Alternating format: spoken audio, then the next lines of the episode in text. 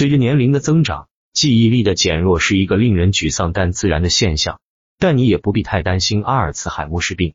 对我们中的许多人来说，常见的记忆缺失是这样的：你走进一个房间，却停住了脚步，环顾四周，你想知道我为什么要来这里？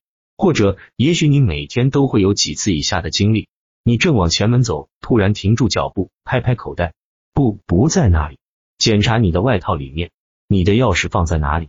随着我们年龄的增长，比如说过了这么多年，我们越来越注意到这些失误。部分原因是它们发生的更频繁，但也因为它们可能伴随着一种恐惧感。当我们在抽屉里翻找车钥匙的时候，我们会想：我是不是丢了？我是不是把它弄丢了？随着年龄的增长，记忆力的减弱是一个令人沮丧但自然的现象。但是否得了阿尔茨海默氏病，那就完全是另一回事了。随着我们年龄的增长，记忆力下降。语义记忆遭受到更多的舌尖上的故障，在我们的情节记忆中出现了更多的空白及生活经验的画廊，而本来就不稳定的预期记忆及我们头脑中的待办事项清单变得更加不可靠了。所有这些都是正常的，主要是由于我们大脑的速度减慢、神经元及其连接的老化以及注意力的能力下降。另一方面，阿尔茨海默病似乎有一个更单一的来源。